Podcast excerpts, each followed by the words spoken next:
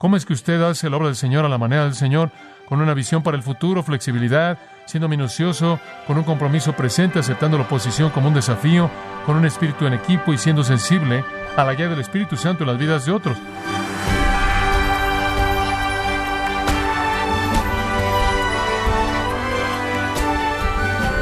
Gracias por acompañarnos en su programa Gracias a vosotros con el pastor John MacArthur. Si usted es un empleado valioso, probablemente obtendrá un ascenso. Igualmente, si usted sirve en el ejército con diligencia, es probable que sea reconocido y lo asciendan de rango. Pero ¿cómo se aplica este principio en su iglesia? ¿Hay algo en las escrituras que nos hable de este concepto? Hoy el pastor John MacArthur, en la voz del pastor Luis Contreras, nos enseñará el beneficio de hacer la obra del Señor como Él lo pide, que es el título de este sermón en la serie Marcas de una Iglesia Saludable, aquí en gracia a vosotros. Queremos continuar en nuestro estudio de 1 Corintios capítulo 16, versículos 5 al 12. Primera de Corintios capítulo 16 versículos 5 al 12. En los versículos 5 al 12, en este texto pequeño y tan simple, el apóstol Pablo básicamente está describiendo su trabajo. Él siempre está abundando en la obra del Señor. Él cierra el 15 con eso y en el 16 él describe un poco acerca de cómo es que él realiza la obra del Señor.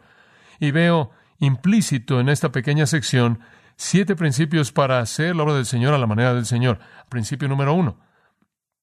El que está realizando la obra del Señor a la manera del Señor debe tener una visión para el futuro. En segundo lugar, dijimos que el que hace la obra del Señor a la manera del Señor no solo debe tener visión para el futuro, sino que debe tener flexibilidad, porque Dios puede cambiar ese futuro. De hecho, quizás nunca hay un futuro. El tercer principio, el que hace la obra del Señor a la manera del Señor debe ser minucioso, no superficial. Se dará cuenta en los versículos 6 y 7 que dice, no quiero verlos de paso. En el versículo 7, quiero quedarme con vosotros. Y en el versículo 6 dice, quiero quedarme con ustedes, sí. Incluso quiero pasar los inviernos con vosotros. Ahora, Pablo se dio cuenta de que el nivel de problemas en Corinto demandaba tiempo. Y era una persona que hacía las cosas de manera minuciosa. Él era una persona que no operaba de manera superficial. Esa no es la manera de realizar la obra del Señor. La obra del Señor, a la manera del Señor, demanda ser minucioso, completar el trabajo, acabarlo, hacerlo bien. Entonces descubrimos que hacer la obra del Señor a la manera del Señor involucra una visión para el futuro, flexibilidad y ser minucioso. Y después, en cuarto lugar, y aquí es en donde nos quedamos la última vez, el que hace la obra del Señor a la manera del Señor debe tener un compromiso con el servicio presente. Un compromiso con el servicio presente. Ahora, vayamos al versículo 8 aquí. Él dice, voy a quedarme en Éfeso. Dios había realmente abierto la puerta en Éfeso de una manera maravillosa. Esa ciudad era una ciudad increíble, era la ciudad primordial en Asia Menor, una provincia enorme del Imperio Romano. Ahora realmente es la tierra de Turquía, pero Asia Menor era una gran provincia y Éfeso era la segunda ciudad más grande viniendo del este de Roma. La primera era Corinto y la segunda probablemente habría sido Éfeso en ese camino en particular. Y entonces Éfeso era una ciudad vital. Estaba a más de tres kilómetros del mar, pero el río Caister pasaba por ahí, entonces podía navegarse y uno podía ir al mar y había comercio y tenía una de las siete maravillas del mundo, el templo de Diana, de Artemis. Había un banco internacional, ahí se reunía una confederación de estados, entonces estaba llena de senadores, era un refugio para criminales, era el centro de la situación del sacerdocio. El comercio había llegado ahí a una velocidad tan increíble que simplemente estaba floreciendo. Y aquí estaba esta ciudad increíble, simplemente un mar de gente, intercambio y todas estas cosas que estaban sucediendo ahí. Y Pablo dijo, Dios ha abierto la puerta de manera amplia para el servicio eficaz, para energía, servicio energético, servicio de productos. Digo, este lugar simplemente está abierto. Digo, podría estar lleno de hechiceros y magos y prostitutas, impostores y filósofos y todo esto, pero está totalmente abierto. Y sabe una cosa, usted ve Éfeso y usted dice, bueno, tienen idolatría y tienen hechicería y tienen prostitución y homosexualidad y tienen a todos estos criminales tomando este lugar como un refugio. Realmente no siento que ese es un buen lugar a donde ir. No sé si mi esposa se ajustaría, ¿lo ve? O si eso sería bueno para mí, pero la puerta estaba abierta y Dios la abrió y no siempre había estado abierta. Pablo tenía en su corazón por mucho tiempo el ir a Éfeso. Cuando llegó en Hechos 16, yendo al oeste, él dijo, y determinamos ir al sur, hacia Menor, pero el Espíritu Santo nos lo prohibió. ¿Se acuerda de eso? Hechos 16, 6. No pudimos ir ahí, entonces él fue hacia adelante. En el capítulo 18, él venía al este de nuevo y él entró por ahí y él fue a Éfeso por un día y él dijo, oh, espero que pueda regresar, espero que pueda regresar. Y ahora Dios le dejó regresar, pero había un tiempo ahí, Dios quería que realizara la preparación de la ciudad y usó a Apolos para hacer eso. En Hechos 18, Apolos vino, abrió la ciudad, habló poderosamente con la palabra de Dios y demás, tuvo un gran tiempo ahí y abrió la ciudad. Necesitaban, en cierta manera, calentarse para Pablo y él era demasiado para descargar en una ciudad como esa, entonces tenía que, en cierta manera, traer a Apolos para que entrara y abriera un poco el trecho y Pablo no estaba todavía listo para lo que iba a recibir en Éfeso. Entonces Pablo tuvo que pasar por Filipos, estar en la cárcel, estar en el cepo, ser golpeado y todas las cosas para fortalecerlo. Entonces tenían que aflojar el terreno en Éfeso, fortalecer a Pablo cuando el tiempo viniera y ¡zap! Dios los unió. Y Pablo dice, todos esos problemas para llegar ahí, me quedo hasta que se acabe la obra. Cuando Dios cierre esta puerta, me voy a ir, no hasta ese momento. Y entonces la puerta no siempre había estado abierta, pero ahora estaba abierta y él dijo, me voy a quedar. No ignoren la puerta abierta. Cuando Dios ha abierto la puerta, alguien tiene que entrar una oportunidad tremenda para el ministerio si estamos comprometidos con esto. Y realmente me preocupa en mi corazón por la gente que siempre está diciendo, algún día, algún día voy a ponerme a trabajar, lo voy a hacer, tengo este plan, algún día voy a hacer esto y algún día voy a hacer aquello y algún día voy a tener mi propia iglesia o algún día voy a tener una clase o estudio bíblico y no están haciendo nada ahora y son soñadores sin plataforma de prueba sin lugar en donde probar su fidelidad, en ningún lugar en donde formar su ministerio y sus métodos y sus medios y su estrategia. Y entonces necesita ser dicho que el que hace la obra del Señor a la manera del Señor tiene planes para el futuro, pero él también tiene un gran sentido de compromiso presente para entregar su vida en el ahora, porque quizás no haya nada más que el ahora. Esto puede ser todo. ¿Sabe una cosa? Siempre me ha encantado ese pasaje en Hechos 13, en cierta manera lo leemos sin hacernos pensar en él. En una lectura inicial dice que la iglesia en Antioquía tuvo cinco pastores y nombra a estos personas y después dice, conforme ministraban estos al Señor y ayunaban, el Espíritu Santo dijo, apartadme a Bernabé y a Pablo para la obra a la que los he llamado. En otras palabras, fue conforme estaban pastoreando, fue conforme estaban ministrando, conforme estaban mostrando ser fieles que el Espíritu Santo dijo, los voy a llevar al ministerio que he tenido en mente para ellos pero esperó hasta que fueran probados. ¿Lo ve? Estar en el ministerio no es cuestión de educación necesariamente. Servir al Señor eficazmente no es cuestión simplemente de recibir y recibir, es cuestión de probar que usted es fiel en el servicio. Entonces, hacer la obra del Señor a la manera del Señor equilibra la visión futura, la flexibilidad, el ser minucioso y el compromiso presente. En quinto lugar, Hacer la obra del Señor a la manera del Señor demanda que usted acepte la oposición como un desafío. Usted tiene que aceptar la oposición como un desafío. Como dije antes, si usted encuentra el lugar que no tiene ningún problema, entonces no lo necesitan usted. Usted acepte la oposición como un desafío. Pablo dice, es sorprendente, él dice, versículo 8, me quedaré en Éfeso hasta Pentecostés. ¿Por qué? Porque una gran puerta y eficaz me es abierta y hay muchos adversarios. Dice usted, ahora espera un minuto. ¿Te estás quedando porque hay muchos adversarios? Claro. H. Morgan dijo, si usted no tiene oposición en el lugar en donde sirve, usted está sirviendo en el lugar equivocado. Más vale que encuentre un lugar en donde hay oposición. Pablo tuvo una razón sorprendente para quedarse. Él dice, tengo que quedarme porque no puedo dejar a las tropas solas. Hay demasiado aquí, demasiada oposición. Y digo, era difícil ahí. En Éfeso tenían un sistema enorme de idolatría organizada en el templo de Diana. Tenían perversión sexual simplemente por todos lados y orgías y sacerdotisas prostitutas. Tenían una multitud de judíos para añadir a los problemas que estaban ahí supuestamente diciendo tener poderes de exorcistas tratando de echar fuera demonios de todo mundo. Estaban creando problemas por todos lados. Había prejuicio, había superstición, había racismo, había vicio sexual, había una sinagoga de judíos que odiaba a la gente y de hecho trató de matar a cristianos. Digo, paganismo, idolatría, superstición, perversión sexual, posesión demoníaca, prejuicio religioso, racismo, todo que existe en cualquier ciudad en el mundo en la actualidad existía ahí. Era un semillero de todo ahí. Pablo dijo, este es un lugar demasiado bueno como para dejarlo. Y la mayoría de la gente dice, bueno, estoy buscando un tipo de lugar un poco diferente. ¡Qué desafío! ¡Qué desafío! Él entró a ese lugar y comenzó a enseñar la palabra de Dios y enseñó la palabra de Dios diariamente en la escuela de Tirano durante dos años. Y al hacerlo la gente se salvó y fueron discipulados y después salieron y fundaron el resto de las otras siete iglesias de Asia Menor mencionadas en el Apocalipsis y la palabra de Dios se esparció por toda Asia Menor. ¿Y sabe usted lo que pasó? La gente comenzó a quemar sus libros de sectas, no compraban ya los pequeños ídolos y la gente que vendía los ídolos se enojó tanto que tuvieron una revolución que sacudió a la ciudad entera. Digo, el Evangelio se volvió el problema y una de las más grandes iglesias en los primeros años de la iglesia se fundó, la iglesia en Éfeso. Escuche, Pablo vio la oposición como un desafío un desafío tremendo. Bueno, cuando usted busca el ministerio que Dios tiene para usted, encuentre uno que no es lo que debe ser y vea si Dios no lo puede usar a usted para cambiarlo para su gloria.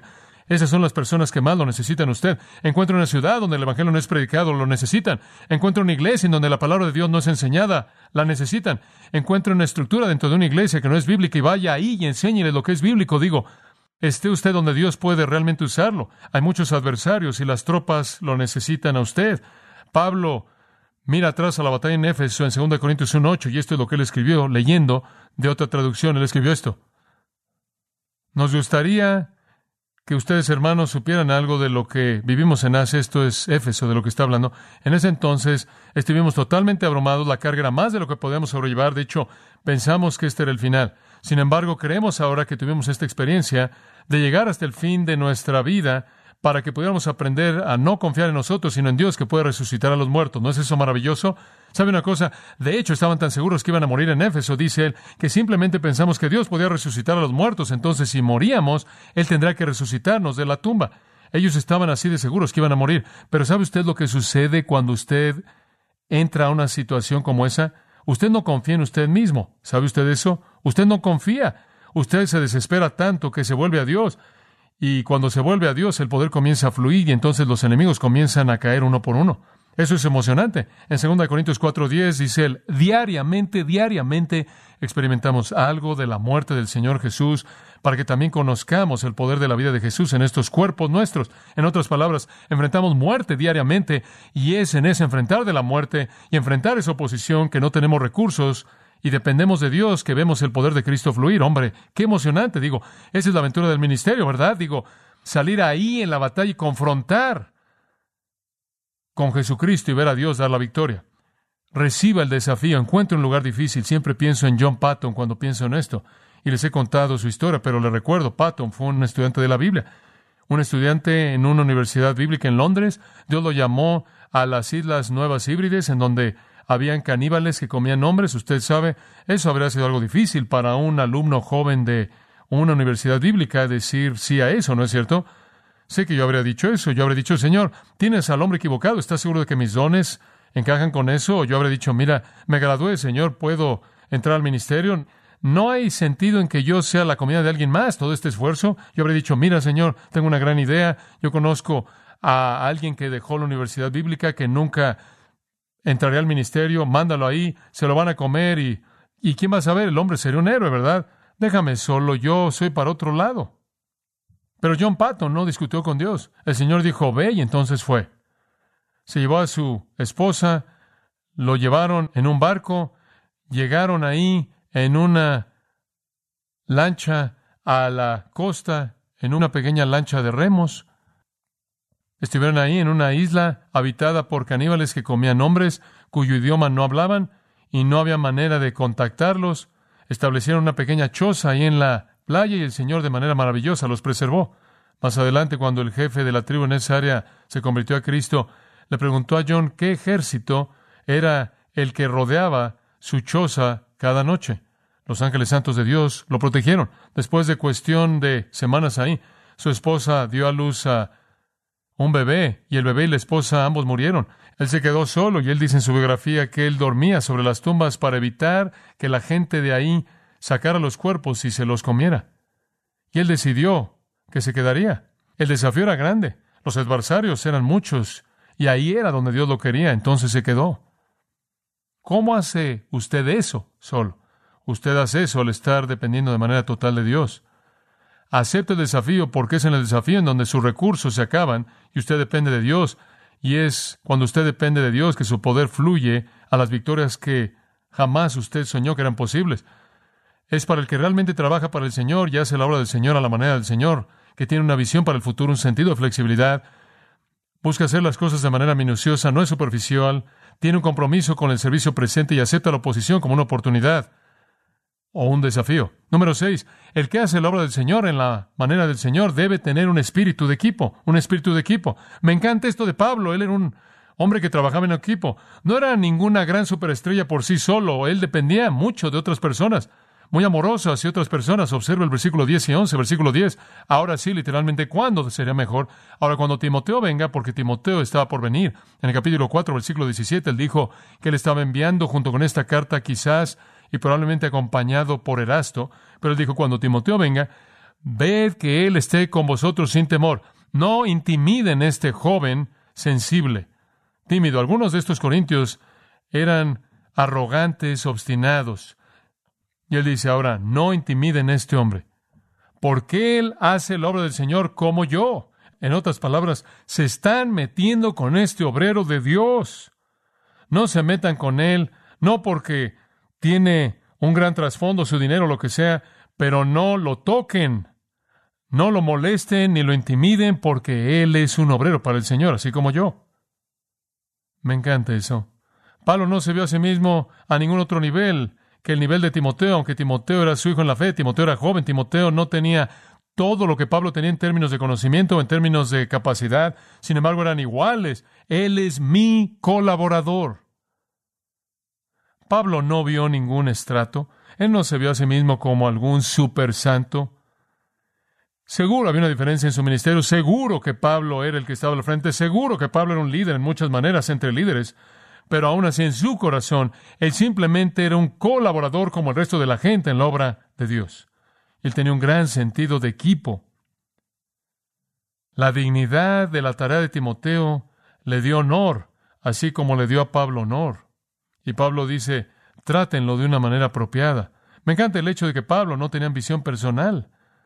Incluso en Filipenses 1, cuando él era un prisionero y una nueva camada de predicadores venía y un nuevo grupo y de pronto Pablo en cierta manera estaba desvaneciéndose. Él ahora era el prisionero y su vida en cierta manera estaba desvaneciéndose y él estaba ya en el ocaso y nuevos hombres venían y estaban diciendo somos los nuevos predicadores y la iglesia estaba comenzando a volverse a ellos y eran el nuevo grupo y eran los populares y eran a los que todo el mundo quería oír. Y estaban diciendo, algunos de ellos estaban diciendo, oh, Pablo es un prisionero porque él echó a perder su ministerio. El Señor tuvo que guardarlo, sus métodos son anticuados. Usted sabe, entonces Pablo dice, miren, algunos predican a Cristo por contienda, quieren añadir aflicción a mis cadenas, quieren lastimarme. Él dice, ¿qué me importa? Cristo es predicado y en esto me regocijo. Filipenses 1. Él no tenía un sentido de ambición, él no tenía un sentido de empujarse, exaltarse, él no podía estar más emocionado por apoyar a alguien que está en la obra del Señor, haciendo la obra del Señor a la manera del Señor. Ahora, si ellos no lo hacían a la manera del Señor, Él les dijo, pero cualquier persona que está haciendo la obra del Señor a la manera del Señor estaba en su equipo. En Romanos capítulo 16, se da cuenta usted de que Él escribe ese libro maravilloso, Romanos. Él toma el capítulo entero 16 para mencionar a 24 personas y dos casas individuales, entre ellas siete mujeres que le ayudaron en la obra del Señor, que están en el equipo. Usted nunca puede ministrar para Dios en aislamiento. Usted tiene que darse cuenta de que usted hace una contribución al equipo. Usted no puede salir y ser la estrella. Usted tiene que entregarse al equipo. Y siempre fue Pablo y Silas, Pablo y Bernabé, Pablo y Lucas, Pablo y Aristarco, Pablo y Marcos, Pablo y Timoteo, Pablo y alguien más. El que hace la obra del Señor a la manera del Señor se da cuenta de que Él simplemente es parte de la comunidad y su trabajo consiste en edificar a los otros y alentar a los otros y apoyar a los otros y decir, cuiden de Timoteo tanto como cuidan de mí. Él dijo, ¿saben una cosa, Epafrodito? se acercó a la muerte y me da mucho gusto de que él no murió. Él dijo esto en Filipenses 2 porque lo necesitaba tanto, lo necesitaba tanto. Y cuando él ya era mayor, dijo, quiero que envíen a Marcos a mí, necesito que Marcos esté conmigo. Juan Marcos. Él tuvo un sentido de equipo. ¿Sabe una cosa? Creo que esto es tan importante. Creo que todos nosotros necesitamos aprender eso. Hay un pensamiento interesante que tuve conforme pensaba en esto. En 2 Timoteo 4:5, escuche esto, simplemente escuche. Él le dice a Timoteo, cuida todas las cosas, Timoteo, soporta las aflicciones, haz obra de evangelista, cumple tu ministerio. Oye, Timoteo, concéntrate, amigo mío. ¿Quieres saber algo? Ese fue un momento dramático en la vida de Timoteo. ¿Sabe usted lo que Timoteo había hecho hasta ese momento? Timoteo había servido a Pablo, servido a Pablo, servido a Pablo. Después un día Pablo le dijo, Timoteo, adiós. Sigue tú ahora y haz tu trabajo. Pero la plataforma de prueba para Timoteo fue cómo él sirvió a Pablo. Ahora Dios ha llamado a algunas personas al liderazgo y otras personas a servir a aquellos que guían. Y algunas veces aquellos que sirven, aquellos que guían, van a hacer eso todos sus días. En otras ocasiones van a servir por un tiempo de aprendizaje y después el Señor los va a llamar a guiar por sí solos. Pero es siempre con un sentido de equipo. Y Timoteo creció en el ministerio sirviendo a alguien más. En Filemón, esa maravillosa pequeña historia del esclavo. Versículo 10. Te ruego por mi hijo Onésimo, a quien engendré en mis prisiones, quien en tiempo pasado te fue inútil, pero ahora te es útil para ti, para mí, a quien he vuelto a enviar. Recíbelo, este recibe en mi propio corazón. En otras palabras, Pablo dice, amo a este hombre. Me sirvió bien, lo he usado en mi ministerio. Él me es útil. Trátalo ahora de la misma manera. Y aquí estaba el hombre Filemón que se entregó a Pablo. Y Pablo se entregó a ese hombre y llevó su caso Onésimo, debería decir, era el siervo, y Pablo llevó su caso a Filemón el amo, y le dijo, cuida de este querido hombre, él tuvo un sentido de equipo, él apoyó a toda persona en el ministerio. Ahora quizás somos llamados a apoyar a alguien más, quizás somos llamados a estar solos, quizás un poco de ambos, quizás uno por un tiempo y después otro, pero tenemos que reconocer que estamos en un equipo. Y usted sabe cuando Jesús dijo que debemos amarnos unos a otros, por esto conocerán todos los hombres que son mis discípulos. Él quiso decir eso de manera seria. Cuando el mundo ve el equipo en amor trabajando como una gran evidencia de nuestra validez, un último principio, hacer la obra del el Señor a la manera del Señor involucra ser sensible a la guía del Espíritu en otros. Me gustaría tener tiempo para desarrollar esto de manera completa, pero me impactó lo que el versículo 2 estaba diciendo. Con respecto a nuestro querido hermano, más bien Apolos, quise mucho que viniera a vosotros con los hermanos. Deténgase ahí por un minuto. Ahora Pablo dice, Timoteo viene.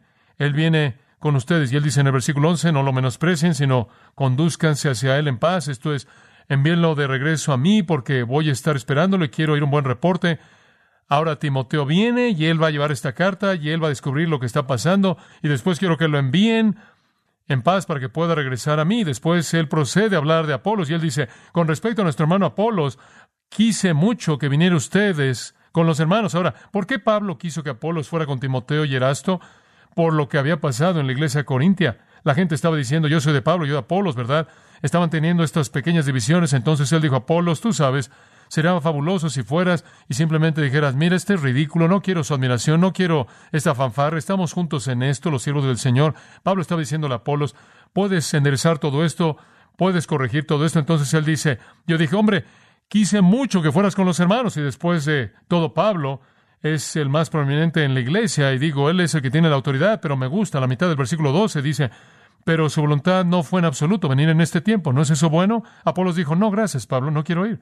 Estoy muy ocupado con otro ministerio. Dice usted, bueno, ¿qué dijo Pablo? Él dice, pero él vendrá cuando él tenga un tiempo conveniente. ¿No es eso bueno?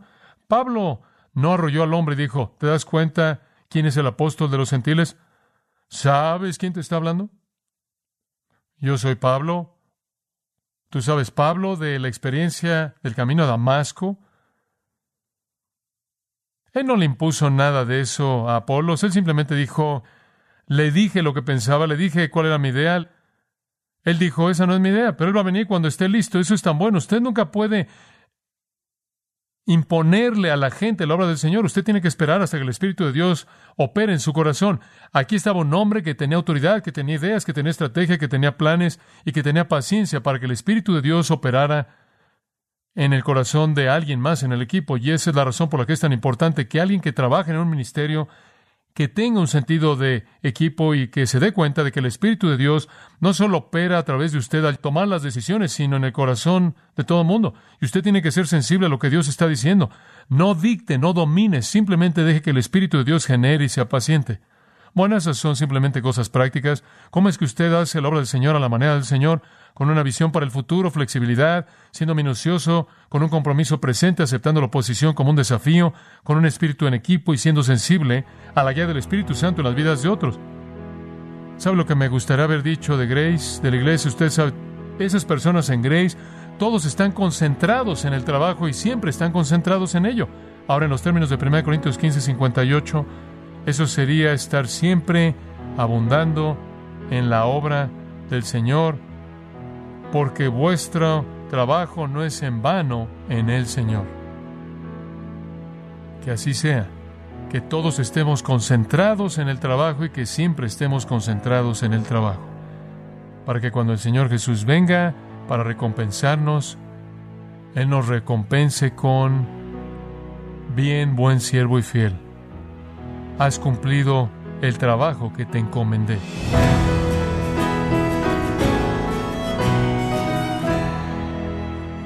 Pastor John MacArthur nos enseñó que una iglesia sana se someterá a Dios y a su instrucción para servirle. Nos encontramos en la serie Marcas de una iglesia saludable, aquí en Gracia a vosotros. Estimado oyente, quiero recomendarle el libro Avergonzados del Evangelio, en donde John MacArthur hace un llamado a la Iglesia para que recupere su voz profética, escudriñando las Escrituras, de manera que cumpla con su papel dentro de la sociedad. Adquiéralo en la página gracia.org o en su librería cristiana más cercana.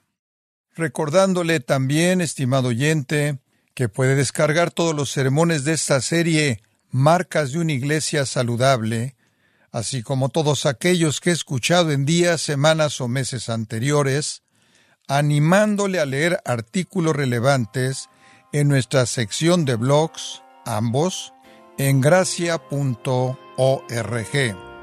Si tiene alguna pregunta o desea conocer más de nuestro ministerio, como son todos los libros del pastor John MacArthur en español, o los sermones en CD que también usted puede adquirir, escríbanos y por favor mencione la estación de radio por medio de la cual usted nos escucha en gracia a vosotros. Es importante conocer no solo el país y ciudad de donde usted nos escucha, sino también la radio.